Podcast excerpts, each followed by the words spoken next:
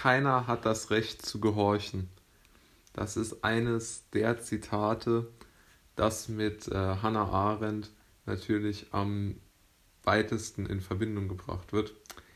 Ähm, ob die Zitate immer unbedingt dann von der Person ausgesprochen worden sind, ist ja immer eine Frage, die niemand beantworten kann. Ähnlich äh, wie bei Einstein und seinen Ausführungen zum Zinseszins oder ähnlichen Dingen. Ähm, mir geht es natürlich viel, viel eher jetzt darum, wie man diese Aussage deuten kann.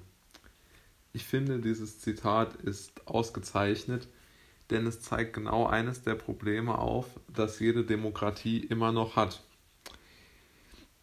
Die Demokratie braucht, um zu funktionieren, um ihre Kernaufgabe zu erfüllen, eine aufgeklärte und selbstdenkende Gesellschaft.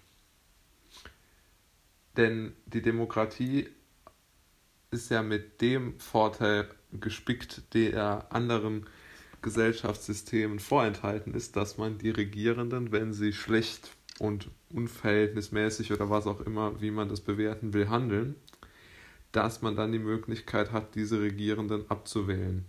Ja? Und wenn eine Gesellschaft in Gehorcher umschwingt, ist es nahezu unmöglich, eine Abwahl von Regierenden zu erreichen. Aber die, die Möglichkeit zur Abwahl ist eine der Kernvoraussetzungen, dass wir überhaupt eine Art Demokratie haben. Und wenn diese Abwahl sehr, sehr selten geschieht oder gar nicht, wie wir es in unserer Geschichte ja eher gesehen haben, dann spricht das aus meiner Sicht eher dafür, dass die Menschen auch in der Demokratie eher zu Gehorchern geworden sind. Ja? Ähm, schauen Sie sich einmal an, wie viele Präsidenten oder Präsidentinnen, Bundeskanzlerinnen und Bundeskanzler wiedergewählt worden sind die überwiegende Mehrheit. Jetzt könnte man sagen, ja, das liegt vielleicht daran, dass sie gute Arbeit gemacht haben. Aber ist es wirklich so? Ist es vielleicht nicht eher so, dass sie vielleicht sogar einfach nur mehr mediale Aufmerksamkeit hatten, besseren Zugang zu den Medien? Der Amtsvorteil, der viel beschriebene Amtsvorteil bezieht sich ja nicht auf, auf aus der Leistung des Amtsinhabers heraus, sondern einfach nur auf seiner höheren Popularität.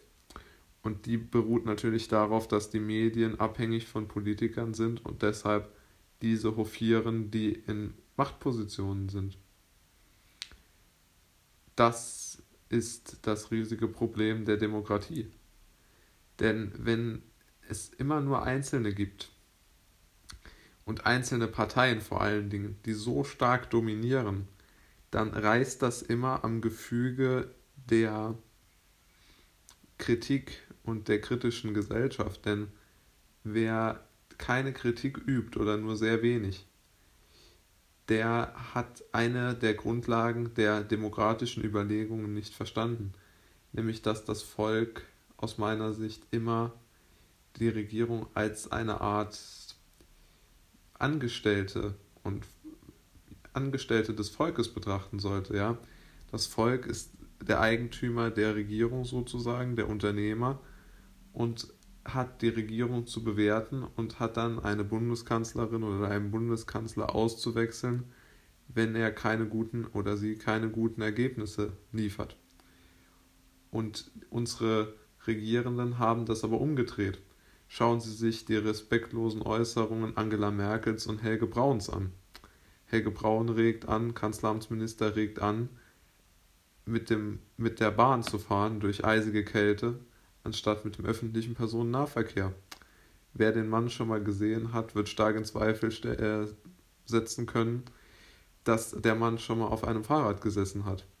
Oder Merkel gibt Anweisungen, wie Kinder sich im Unterricht zu verhalten haben, dass sie bei, warum auch äh, aus zweifelhaften Gründen geöffneten Fenstern nicht frieren, nämlich mit, Hände, mit in die Hände klatschen und Knie beugen. Eine solche Belehrungshaltung einer Regierung gegenüber ihren Chefs sollte doch große Kritik hervorbringen. Ich höre davon nichts. Deshalb, mir wäre es wichtig, dass wir uns diesem Zitat, das ich für enorm wichtig in der Demokratie halte, wieder mehr annähern und sagen, niemand hat das Recht zu gehorchen. Einer der wichtigsten Punkte unserer Demokratie sollte wirklich sein, niemand hat das Recht zu gehorchen.